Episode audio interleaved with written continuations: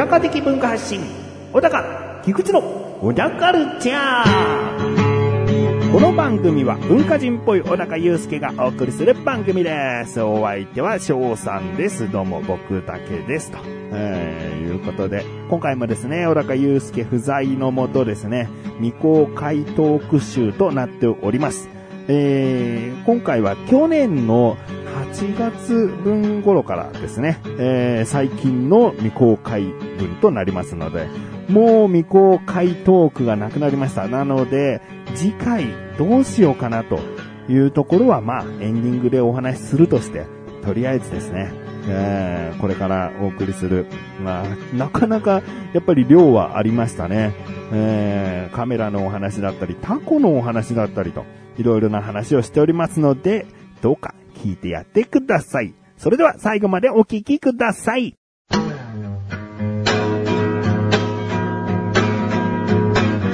田カルチャーは皆様からのご意見、ご感想をお待ちしております。番組ホームページのメールボタンをクリックして、投稿フォームよりお送りください。いろんなメールお待ちしております。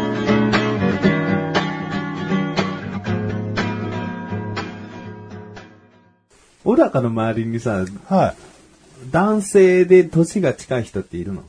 仕事場で、うん。ああ、まあ、いなくはないですけど。あ、そう、いるんだ。うん。年近い感じの。でもあんま話さないですよね。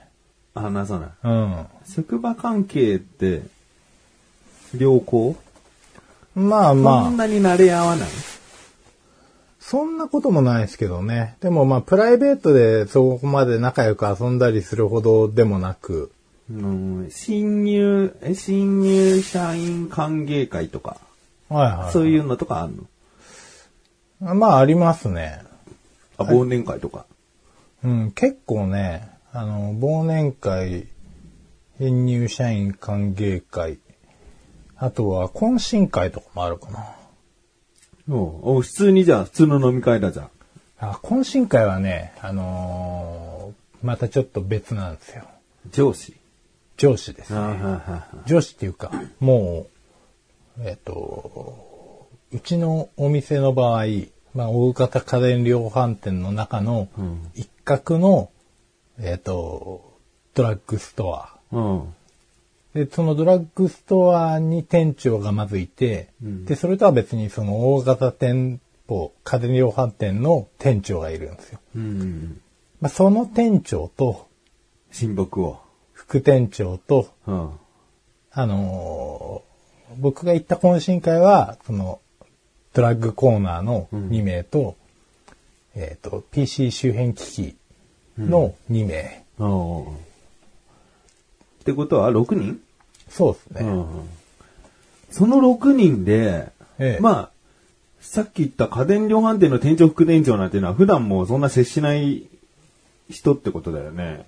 まあ、あ、でもね、ちょこちょここちょこちょこあんの？う、そうですね。あーじゃあ口聞いたことないわけではないんだね。そうですね。結構こう、いろいろ売り場に対して、あれこれ言ってくる人なんで。あーそれ、その6人で飲むとき、小高の立ち位置ってどこなの？僕らと飲み会するときの立ち位置なの？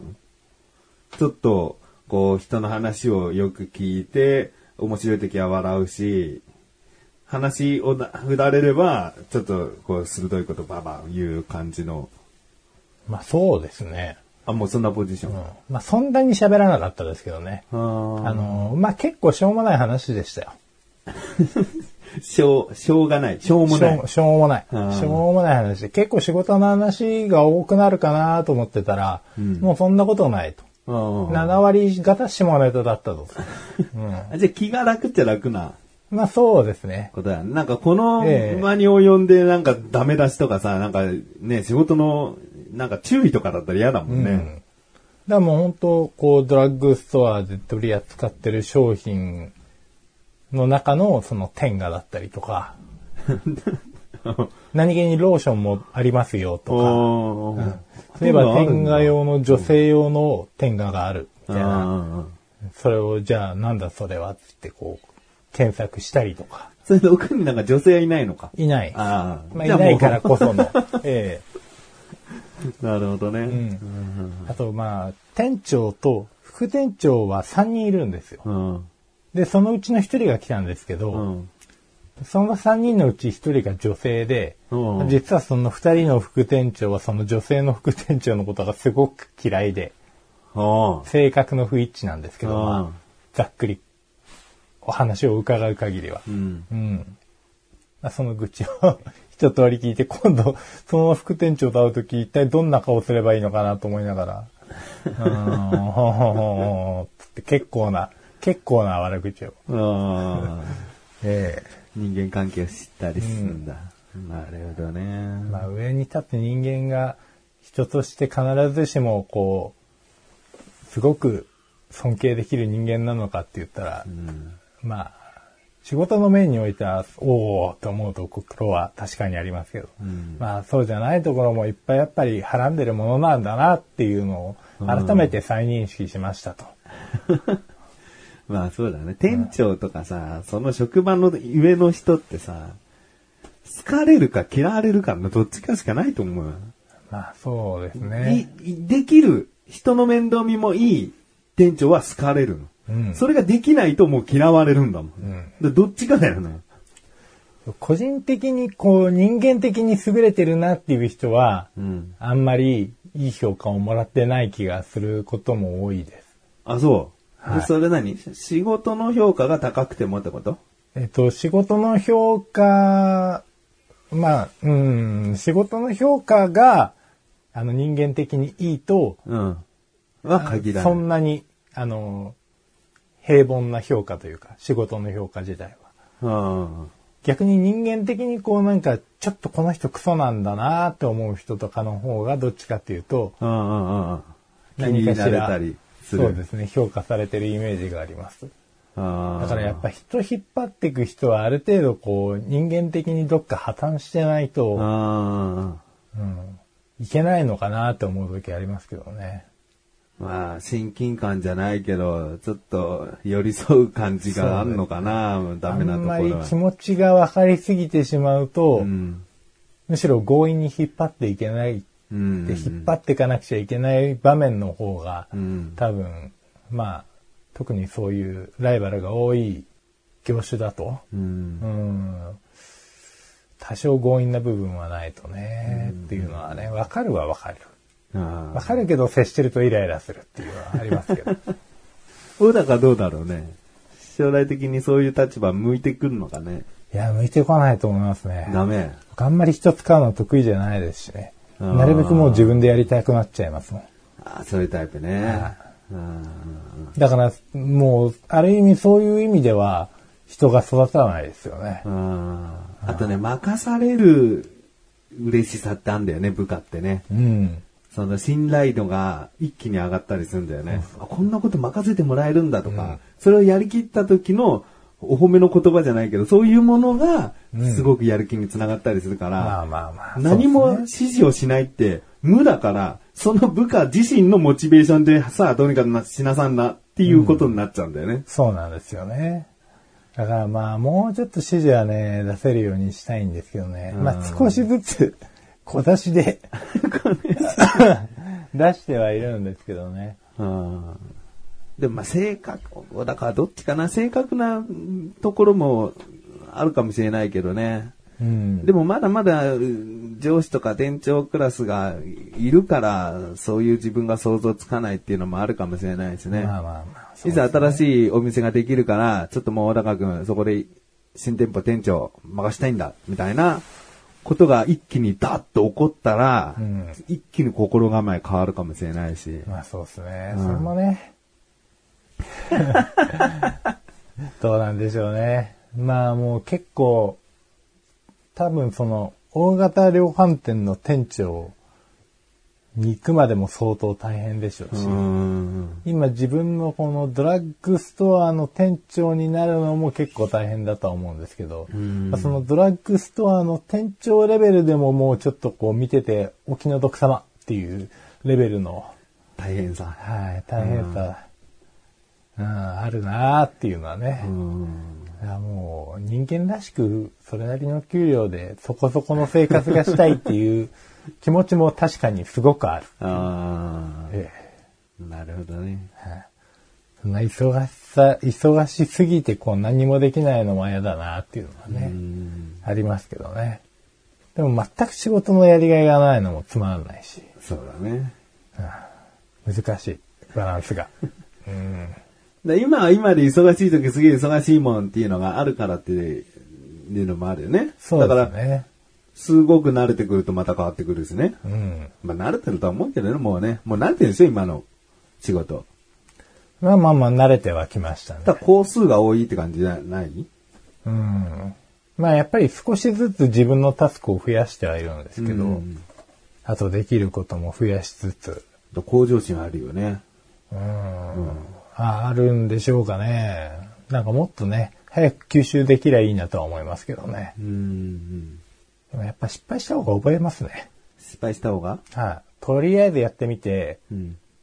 とりあえず失敗して、で、一発怒られといた方が、あまあしっかり入ります。あ、わかるな怒られるの嫌いですけどねう。ん、わかるなあ怒られないのよ、僕、今。あ、そうだから、ですよね。すっごいだらけちゃう時あんだよ。怒りますよ。怒んないじゃん。おいいよね。怒いいよね。もうダメなんだけど、でも怒られる時のこの気持ちのピシッとした入りようってすごい力だよね。まあそうなんですよね。僕結構引きずるんで、そういうの。うん。怒られるともう一日中じゃないですけどうん、本当夢も見るし、うん。胃も痛いし、うん。うん、ちょっとナーバスに、ちょっとっていうかだいぶナーバスになるんですけど、うん、まあでもその分もう、もう同じ目には合わないっていう。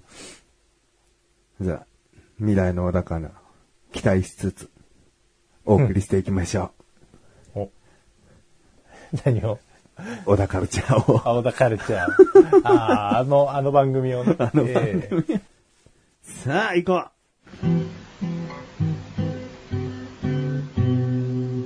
小田カルチャーは皆様からのご意見、ご感想をお待ちしております。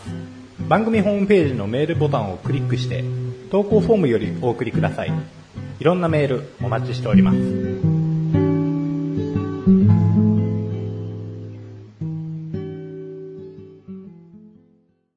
レフト、ライト。レフト、レフト上げて。ライト上げて。下げて。お箸持つ方上げて。左手上げて。もう絶対間違いない。L。う。う。R。左。さ。L。R。右。右。R。L。右。R。あ、危ね。いやでもすごいなぁすごいなぁ俺はさ、もう一週間のうちに何度も何度もこれでさ、LR でさ、イヤホンしたりさ、するけどさ、それは違うんじゃない？いや本当に右左がダメで、えこっち右に感じる時もあるし、う。もう苦手。ウィークポイント。いや、でも、そこ疲れることないでし いや、もうさっきみたいな LR 尋問されたらもう、あーもうパニックっちゃう。うしないよ。されないでしょうよ。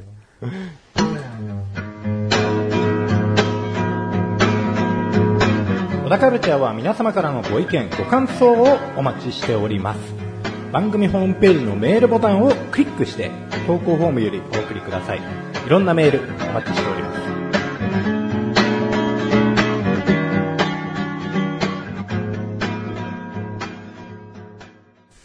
メガネつけると目疲れちゃうの？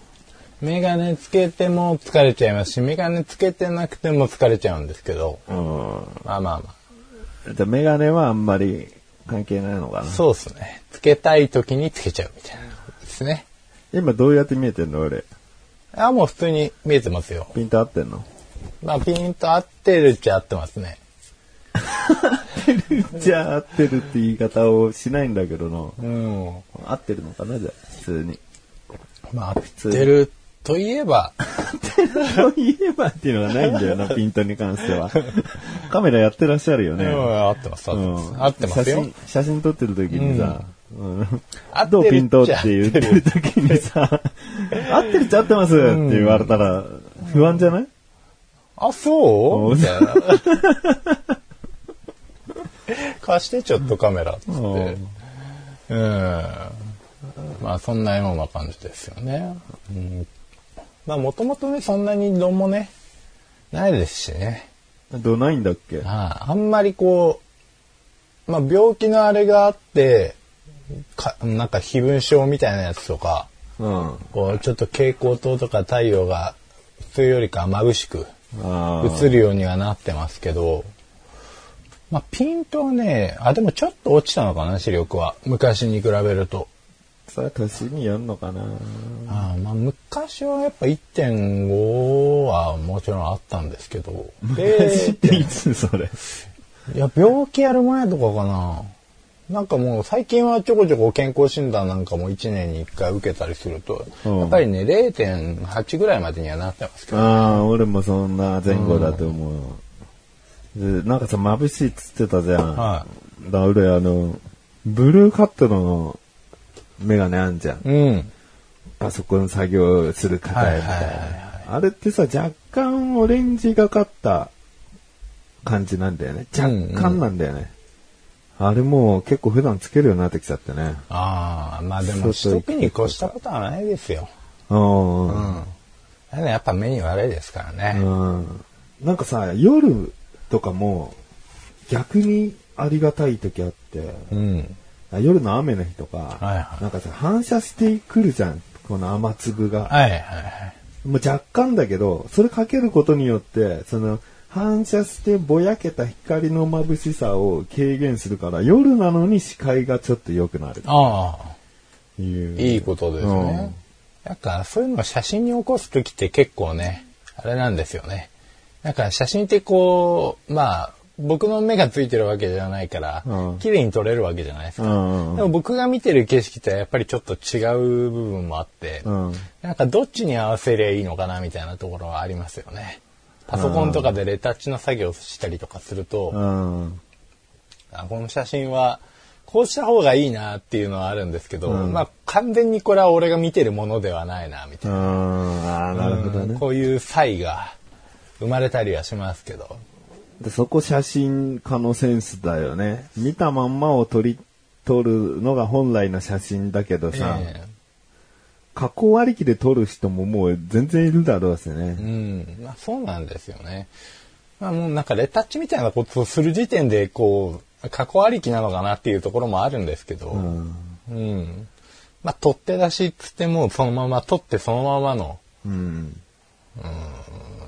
それだけで済むんだったらもう一番楽ですし、うん。うん。だもう写真家ってデザイナーなんだろうな。だわかんない。デザイナー寄りの写真家と、うん。その、現場ものの写真家と、みたいな。そうですね。体育会系か文化系かみたいな。うん、うん、うん、うん。そうね。うん。真っ向勝負で行く写真家と、うん。デザイン、もちろん優れたデザインの、デザイン力のある写真家と。うん。なんか、まあ、両方できればね、うん越したことはないんですけどね。うん。極められれば。うん。でもそれはもうフィルムの時代で終わってるのかもしれないな。まあそうです真っね。向勝負系は。うん。デジタルで撮るとか、そう、フォーカスをあんな風に合わせて撮るって、もうその時点でデザインが始まってるよね。うんまあ、自分に対して作ってるのか、外に向けて作ってるのかっていうのもあるんでしょううね。ん。だからまあ、一発で決められれば、それがもうなんかこう、自分の中でのオナニーじゃないですけど、こう、一発で決まることの気持ちよさみたいな。うん。それで満足できるっていう。ただまあ、それをより多くの人に発信するってなると、まあ、どうやったら人に受け入れられていくのかとか、うん。まあ、より優れたうん作品に見えるのかっていう客観視になるんですよね。うん。主観か客観か。そうだな。ねえ案外この、おまけで喋る話だったのかなっていう。ふざけてないからね。うん、意外にふざけなかったっていう、こう、何回か前の話の内容とかに比べたらですよ、もうこれもう、運命の差ですね。うんまあちょっとね、気温も上がってきましたからね。省エネで。あえてこう、無茶なテンションの上げ方をしないと、結果こういう落ち着いた話になるっていう。そうなるね。え小田カルチャーは皆様からのご意見、ご感想をお待ちしております。番組ホームページのメールボタンをクリックして、投稿フォームよりお送りください。いろんなメールお待ちしております。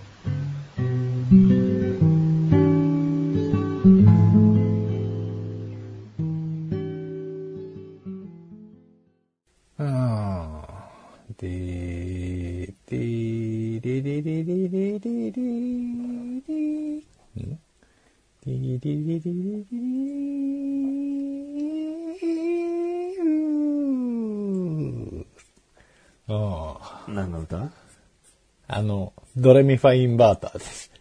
京急の。ディリリリリリリリリ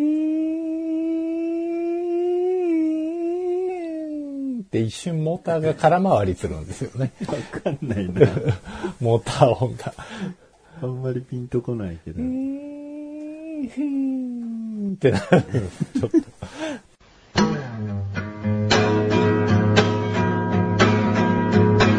小田カルチャーは皆様からのご意見、ご感想をお待ちしております。番組ホームページのメールボタンをクリックして、投稿フォームよりお送りください。いろんなメールお待ちしております。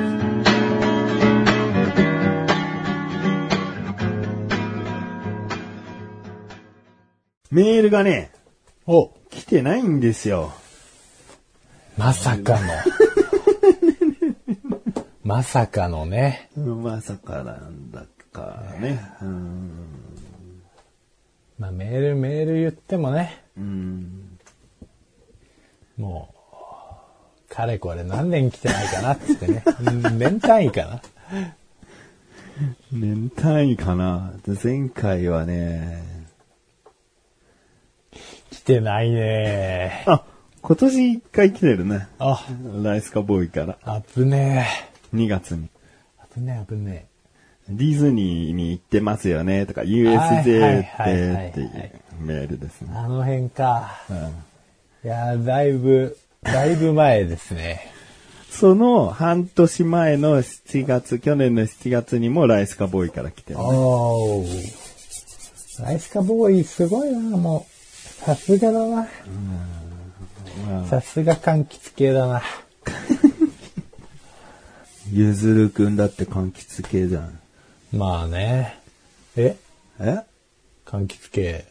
まあ、つに点々あなんだよね。あ、そうですね。巣に点々をやられるとすげえ怒るんですよね。そうなの？はい。僕の名前はつに点々だよ。だほが。まあ、本人からしたらもう当たり前のことだろうな。まあまあまあ。まだ間違えてる。僕の名前間違えてる。誰が間違えて怒ってんの？なんか先生とかですね。ああ、先生間違うんだ。うん。あっつってごめんなさい、みたいな。連絡ノートに書いてあったりとか。また間違えてしまいました。また間違えてし、何回間違えんだよつって ええまあまあ、育ちましたよね。うちの子も。よく喋るよ、もう、本当に。はあ一日一緒にいると耳疲れちゃいますもんね。あーずーっと喋ってるんで。あー。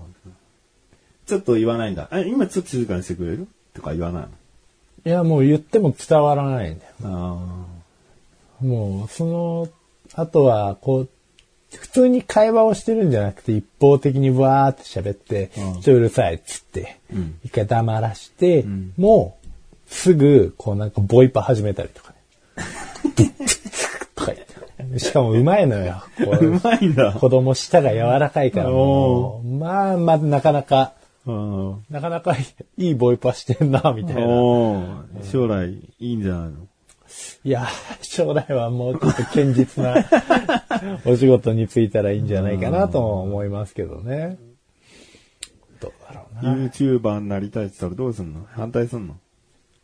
ああ、僕は別にいいんですけど、嫁さんはもう大反対でしょうね。大反対する？はい、もう超堅実を絵に描いたような女性なんで、うちの奥様は。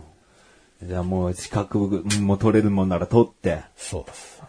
で、それに適したそう。もう、公務員が、まあ最高なのかな、じゃあ。うんまあ手に職つけて、ううんん。まあ、じっくり辞めないで働いてくれればいいんじゃないですかね。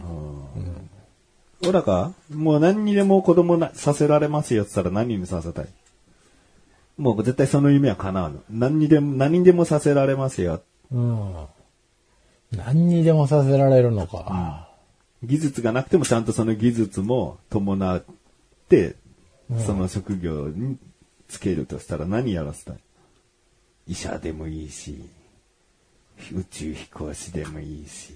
料理人かな。おお料理人。うん。料理人だったらそんなに夢の夢でもないんじゃないの？まあまあまあまあまあ。あ狭き道でもないよね。でも火が怖い、油が怖い。それは、まだだって小学低学年だから。そうですね。もう鉄板でこうなんかお好み焼きとか焼いて、うん前に一回うちの奥さんがお好み焼きやった時に油しきすぎて、うんうん。で、べちゃって跳ねて、あちゃってなって、あ怒ってたことがあったんですよ。うんもうそれ以来なんかもう、机の上でこう、まあ大体鉄板なり鍋なりは置くじゃないですか。もう、ちょっと僕から離れたところに置いてみたいな感じ。あうんだいぶ恐怖心が植え付けられてる。あ油恐怖症。油恐怖症。しかもその油跳ねたの彼じゃないんですよ。奥さんが自分の顔にうんべちゃってあって、あっちってなって熱がってるのを見て怖いと。うん。なるほど。いや、でもわかんないよ。それだけ、それのみ克服したら、実はすごい興味持ってるかもしれない。まあね、ただ変色も結構ね、あるんでね。転職変色。あ、変色。そうそうか、好き嫌いね。そうしかもこう、あれです。もうできれば食べてから、じゃあ好きか嫌いか判断してほしいけれども、もうほんと見た目でうん。選んじゃうような。わかる。うちの下もそうだよ。うん。ちょっと食べてみなって。いい。ほんと美味しいのになって思いながらね。無理やり食わそうとするとダメね、ほんとね。ん嫌がるよね。そうなんですよ。美味しそうに食べてるところでも見ればいいのかなと思ったんですけど、そういうわけでもないんですよね。そう。見せつけてもダメ。うん。もう自分の興味が本能の赴くままに行くかどうかですから判断します。そうなんそうなんですよ。うちなんてくら寿司連れてっても醤油つけないで食うからさ、ああほんとうめえのかなと思っちゃうな。いや、うまくないでしょうよ。まあ、素材の、素材の味を、じゃあ一歩リードしてる舌を持ってる。タコとかさ、マグロとか、えエビとか、なんか食べれるものはどんどん増えてきたのよ。え。うんうん。それは一回たこ焼きでタコをじっくり食べたらもうタコ食べれる。お寿司屋さんでタコ絶対食べたい。みたいな。バカみたいな発想からなのにさ、うん。醤油はつけないんだよな。ソースはつけるのにね。ええ。うちもタコ嫌いなんですよね。やっぱ見た目が。タコ、うんたこ焼きは食うでしょ？たこ焼きはね、食わないんですよ。タコを抜くの？あの、もう抜くっていうか、別の具材でタコ焼きをしちゃう。もう、ウインナーとか。おうおうまあ、うちもそうだけど、タコは食べないんですよ。タコ入ってるやつ。もう食べない食べない。うんタコ開いてる、ウェーって言って。出しちゃう。あもう出されるぐらいだったらもうね、入れない方がいいわな、っつって。タコ意外と高いからね。そうなんですよ。みんなとかのが全然安上がりだから。あもう焼きうどんとかも僕タコ入りのやつとか結構好きなんですけど、最近全然作ってないもんな、おかげさまで。タコ、タコうまいよねタ。コうまい。あの食感がたまらないっすよね、やっぱ。イカより全然うまいよね。いや、イカも捨てがたいけどな 俺もタコ飯が大好きでさ。あ、タコ飯うまいね。あなんでしょうね、こう、味だけじゃないあ。ナンバーワンじゃないですか。もう食感に関して言えば。あすごく柔らかくもできるし、うんコリコリにもできるし。そうそうそうそう。サクって切れるやつもありますよね。ほんとね。で、酢だこもまたたまに食うとうまいんだよね正月とかに売っててさ。うんあれがこう口をリフレッシュもさせてくれますしね。あいやー、タコ食いたくなってきたな。ー食いたいね。釣ろうかな。釣りとか行こうかな。江ノ島のさ、あれ食べたことないんだよね。あの、潰すやつ。タコ。小タコをさ、丸ごとこええうプレスして、タコせんべいって売ってんじはいはい。テレビでよく見るんんだけど。まあそんなにタコの風味とかなくなっちゃうもんだとは思うんだけど、うん本当にさ、あれ生地なしだよね。ちゃんとしたお店だと。こ、小ダコをさ、鉄板にボンって置いて、思いっきりプレスして、ぐーってへで、ペラッペラになったタコをパリパリ食べるっていう。なんかもう人間ってバカですよね。何を考えてそんな食い物を思いついたんだろうなっていう。最初はそんなに圧縮しなかっただろうね。そうっすよね。ただヘラみたいので、ジュージューってやってたけど、うんこれもっとペラペラにした方がうまいんじゃないの、ちょっと万力持ってこいみたいな。はぁつって。タコの食感もクソもないですもんね。そうそう、タコの食感はないよ。風味もどうかな？なんか目つむって食べたらもうなんだかわかんないかな。わかんないでしょうね。すり、すり身っちゃすり身。そうそうそうそう。もうすり身を一瞬で焼いたってことだよ。うんなんで思いついたのかななんでタコだったんでしょうね、そもそもね。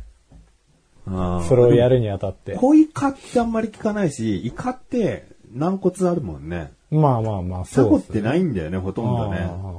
潰しやすかったってあことかな。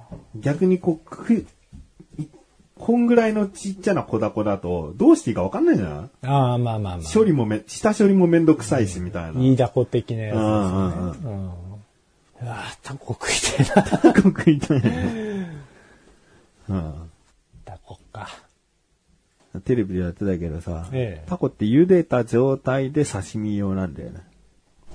ああ、まあそうですね。うんこう出荷するときにもう茹でないと、うん。まあ鮮度が落ちるってのもあるんだけど、はいはい。なんか食べれたもんじゃないらしいね。生のタコってね。あ、そうなんですね。意外とね、お寿司屋さんでも生ダコとか出るけど、うんうんそういうま、ま、マダコみたいなこう茹でたようなタコを生で提供しても、まずご家庭で包丁で切れないとか。うん。はいはいはい。で、切れたものの食べてみたら、そんなに美味しいものではないから、もうタコイコール、もう、釜茹でしたものを提供しようっていうのが、ある意味もうそこが刺身用だと。まあ、いかに柔らかく茹でるかっていうね。うん。この難しさですよ。うん。なんか翔太の寿司でもそんな回がありましたよ。確か。何の回？翔太の寿司の。ああ、翔太の寿司。あーうん中にも確かそんなタコの美味しい茹で方みたいな。あーもう毎回毎回よくそんなにいろんな疑問にぶち当たるなと。奥が深えなっつって翔太の寿司みたいな。みたいですね。でもな、現代版の翔太の寿司が見たいかな。ちょっと何かしら時代遅れ感も出ちゃってる気がすんだよね。翔太の寿司はですね、まあ最初こう、修行に、東京の寿司屋に修行に出て、まあ第2弾の方に関しては、こう、全国大会。あ全国大会ね。で、第3弾になってくると、あのー翔太の息子と、サジアンドっていう翔太のライバルのですね、サジさんの息子さんが主人公で、世界が舞台のやつがあるんですよ。それはさ、名前変わらずマガジンの連載中でのシリーズ変更？いや、どうだったかな？わかんないですね。全僕国大会はママガジンじゃん、はい多分。そこで終わって、なんか別冊マガジンとかなんかそういうので、新たに連載が始まったのは俺何にも知らない。ジンおー僕もネットの漫画で見ただけなんで、あれなんですけど、それはまあそれでなかなか面白かったですけどね。ちょっとだけ翔太も出てきますしね。うんうんまあ、基本はその息子たちが、うんうんこう、日本の寿司を世界に分からせてやるみたいな感じだもんね。ところもありつつ、徐々にこう、世界寄りの価値観を身につけていって、うん逆に日本の寿司をこう変えていきつつも、うん世界にも日本の寿司を認めてもらうっていう、こうんうお互い分かり合っていく感じの道がね、見えますよ。結構新しめの話なんだな。まあ、新しめ、そうですね。まあ、今までの翔太の寿司の修行道みたいなところとはまた別のうん。感覚ではありますけどね。んうんまあ、これで終わりだわなって感じの。まあ、寿司だけを題材にしちゃうと、ね、まあ寿司ね。だけにネタ切れってところかねう。ん。うん、おーなるほどね。なるほどねじゃないんだよ。お後がよろしいよね。うんうん始めよう。15分も話す。長え。こういう話したいんだけどな、本編でもな。まあ、そうっすね。うん。小高の話終わったらダラッと入ってんのかな。はい。はい。まあ、いいよ小高的文化発信、小高、菊池の小高カルチャー。